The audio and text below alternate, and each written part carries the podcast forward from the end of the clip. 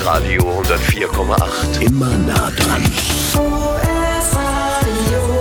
Hier ist OS Radio 104,8 am Dienstagmorgen. Bis zum vergangenen Wochenende gab es für die deutsche Rollstuhl-Basketballerinnen-Nationalmannschaft die Gelegenheit, sich für die Paralympics im kommenden Jahr in Paris zu qualifizieren. Mit dabei aus Osnabrück, vom RSC Osnabrück, war Lena Knippelmeier. Leider hat es nicht geklappt. Sie äh, haben nicht das Endspiel erreicht. Das wäre nötig gewesen, um sich direkt für Paris zu qualifizieren. Aber ich glaube, es gibt noch eine Chance, dass das funktioniert. Darüber unter anderem möchte ich jetzt mit Lena Knippelmeier sprechen. Hallo, schönen guten Morgen, Frau Knippelmeier.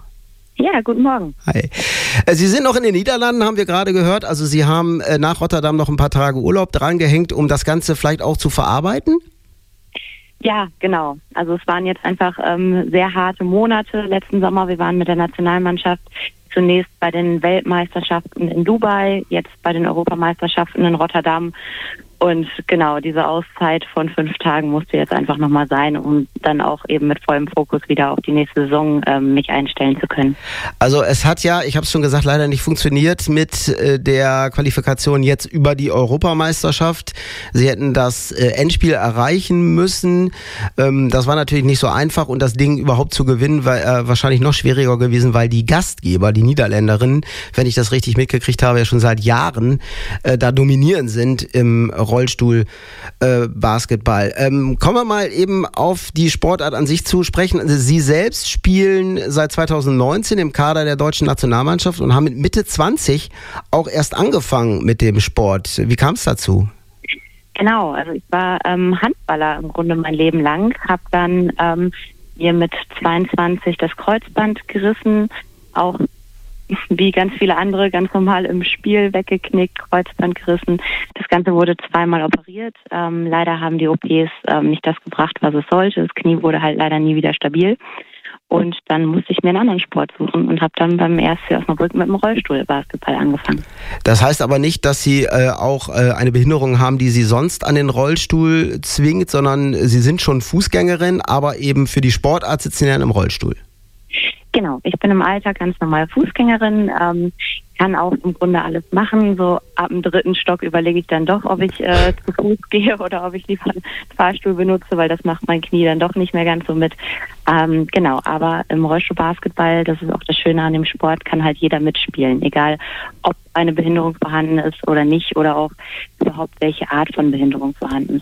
Wie, wie, wie läuft das denn? Also wenn jetzt jemand wie Sie dabei ist, der als minimal behindert gilt und eigentlich im normalen Leben eben Fußgängerin ist, aber andere sind dabei, die sind äh, im normalen Leben auch im Rollstuhl und haben eine so schwere Behinderung, dass sie eben nicht gehen können. Wie funktioniert das denn, dass äh, dass es so eine Abstufung gibt in, innerhalb der Teams? Genau, wir haben ein Klassifizierungssystem, was ähm, jedem Spieler individuell eine Punktezahl zuschreibt. Die geht von 1,0. Das sind die, die ähm, am höchsten eingeschränkt sind. Also zum Beispiel jemand, der einen hohen Querschnitt hat, damit keine Rumpfrotation selber mehr kontrollieren kann und einen Ball zum Beispiel eher im Zentrum fangen muss. Ähm, bis hoch zu 4,5 Punkten ähm, das sind dann die Spieler, die im Grunde im Alltag keine Einschränkung haben. Das kann halt ähm, zum Beispiel eine Knieverletzung sein oder auch eine Amputation ähm, von einem Unterschenkel. Okay. Da merkt man natürlich im Stuhl jetzt nichts von. Diese Spieler haben dann viereinhalb Punkte und äh, zusammen auf dem Spielfeld mit fünf Spielern darf man international 14 Punkte aufstellen. In der deutschen Liga ist es so, dass ähm, auch Nichtbehinderte mitspielen dürfen. Die spielen dann auch ganz normal mit 4,5 Punkten und ähm, darum ist beim Rollstuhlbasketball auch jeder willkommen, der es mal ausprobieren möchte. Also okay, das äh, macht irgendwie Sinn. Ähm, Sie haben wahrscheinlich 4,5, weil Sie sich nach links und rechts drehen können und wer eine Querschnittslähmung hat, der kann nur von vorne den Ball fangen. Aber wie ist das denn mit diesen 14 Punkten? Äh, Gibt es da irgendwie einen bestimmten Verteilungsschlüssel oder dürfen da 14 mit einem Punkt im Team sein oder äh, wie läuft das? Nee, genau. Also wir haben die ganz normalen Regeln wie beim in den Fußgängerbasketball auch. Also fünf Personen stehen auf dem Spielfeld und mit diesen fünf Personen dürfen wir dann halt eben 14 Punkte erfüllen. Wie das dann verteilt ist, das ist Trainersache. Da kommt es natürlich auch sehr darauf an, wer gut miteinander spielen kann, wer welche Rolle erfüllt und ähm, wer vielleicht auch einfach heute mal einen guten Tag hat. Und dann kann es sein, selbst wenn ich heute einen guten Tag hat, meine Mitspielerin mit einer gewissen anderen Punktezahl aber nicht, müssen wir beide raus, damit halt eben zwei andere spielen können, die es dann vielleicht heute besser machen. Okay, verstehe. Und damit sind wir beim Turnier in Rotterdam bei den Europameisterschaften. Da lief's, wenn ich das richtig verfolgt habe, zunächst mal in der Vorrunde gar nicht so schlecht. Sie sind ja dann auch ins Halbfinale gekommen. Und äh, da gab's eine Niederlage gegen Großbritannien. Die haben, das weiß ich gar nicht, das Endspiel wahrscheinlich gegen die Niederlande verloren. Ist das richtig? Genau, so ist es. In der Gruppenphase konnten wir Großbritannien noch schlagen mit fünf Punkten und dann im Halbfinale hat es dann leider nicht mehr gereicht. Da haben wir dann verloren. Woran lag's? Ähm. Blöde Frage, ich weiß, aber ich muss es fragen. genau, also ähm, Großbritannien hat einfach deren starke Spielerinnen. Die haben mit ähm, Robin Love und Chloe Williams Spielerinnen wiederbekommen, die jetzt bei der Weltmeisterschaft pausiert hatten ähm, die sich jetzt übers Turnier auch einfach sehr gut wieder in diese Mannschaft integriert haben. Und da hatten wir einfach nichts entgegenzusetzen im Halbfinale, muss man leider so sagen. Und das Endspiel haben sie aber verloren, auch gegen die Niederlande? Ja, genau. Also wie Sie schon sagten, die Niederlande dominieren in den letzten Jahren diese Sportart. Die haben ein ähm, sehr, sehr gutes Nachwuchsprogramm, was jetzt auch schon seit, ich glaube, 15 Jahren läuft.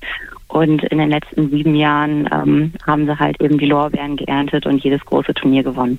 Ja, ähm, wenn man eine ordentliche Nachwuchsarbeit macht, äh, dann kann das funktionieren. Das heißt jetzt nicht, dass ich äh, irgendwie Ahnung habe, wie das im deutschen Rollstuhlbasketball aussieht, aber beim Fußball funktioniert es ja auch nicht. Das war so mehr der Hintergrund meiner Aussage.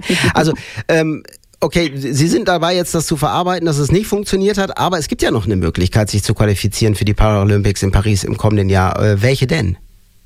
Genau, die Paralympics in Paris sind natürlich auf jeden Fall auch immer noch das große Ziel und im April wird es ein Qualifikationsturnier geben. Das wird für die Frauen in Japan, für die Männer in Paris stattfinden. Da werden nochmal acht Mannschaften ähm, teilnehmen und die ersten vier bekommen dann eben Plätze für die Paralympics in Paris. Das äh, sind dann aber internationale äh, Teams, also nicht nur europäische, sondern aus der ganzen Welt. Ja, genau. Also die ähm, Weltmeisterschaft in Dubai, die im Juni stattgefunden hat, die hat ähm, sozusagen die Plätzeverteilung für Paris bestimmt. Also die Platzierungen ähm, für, haben eben dann für die äh, Kontinente oder für die kontinentalen Zonen die Plätze bestimmt und die werden jetzt bei den Kontinentalmeisterschaften ausgespielt, wie jetzt bei uns eben bei der Europameisterschaft. Mhm. Da haben die Niederlande und England halt eben die Direktqualifikation gewonnen. Und genauso wird das ähm, bei den Pan America Games im November oder bei den Asia Games laufen. Und dann sozusagen diejenigen, die dann eben die World Charge Plätze, die Qualifikationsturnierplätze ähm, bekommen, die spielen dann eben im April noch einmal in Japan gegen ihn. Da wird dann jetzt wahrscheinlich der Fokus drauf liegen, äh, auf dieses Turnier, damit es äh, funktioniert mit der Nationalmannschaft für Paris im kommenden Jahr, für die Paralympics. Aber es gibt ja auch noch den normalen Ligabetrieb. Wie geht's denn beim RSC Osnabrück da weiter? Genau. Ähm, der erste Osnabrück spielt in diesem Jahr in der Regionalliga. Ähm, da werde ich tatsächlich auch nicht mitspielen, aber wir freuen uns trotzdem über jeden, der da am 11.11. .11. beim Heimspiel ähm, um 11 und 15 Uhr gerne mal in der Halle vorbeischaut und sich diesen tollen Sport anschaut. Ähm, ansonsten gibt es vom, von Osnabrück noch eine zweite Liga Damenmannschaft, die hat am 9.12. und 10.12. Heimspiel in Osnabrück und da bin ich auch mit dabei und auch da freue ich mich sehr über jeden, der Lust hat, einfach mal vorbeizukommen und sich auch selber mal in den Stuhl zu setzen und das mal auszuprobieren. Da haben wir vor und nach den Spielen auf jeden Fall auch Zeit für. Oh, das ist interessant. Das klingt tatsächlich interessant, mal zu erleben, äh, wie das so ist, wenn man in Rollstuhl sitzt und Basketball spielt. Das ist äh, bestimmt nicht so einfach. Ähm, Frau Knippelmeier, wo muss man denn hinkommen, in welcher Halle, wenn man das sehen will? Wir sind in der Sporthalle am Goethering. Okay, ah, ja, das ist ja sehr zentral. Also mal vorbeischauen. Im November geht's los am 11.11. .11. Also wer da nicht in Köln ist und der Karneval beginnt, der sollte doch äh, da mal vorbeischauen. Das ist auch sehr interessant. Ich danke für das Gespräch, wünsche Ihnen noch ein bisschen äh, nette Erholung in den Niederlanden und dann äh, drücke ich natürlich die Daumen, dass es funktioniert mit der Qualifikation für äh, die Paralympics dann im kommenden Jahr in Paris. Vielen Dank, schönen Tag noch. Danke, ciao. Ja, danke schön. Tschüss. OS Radio 104,8. Immer nah dran.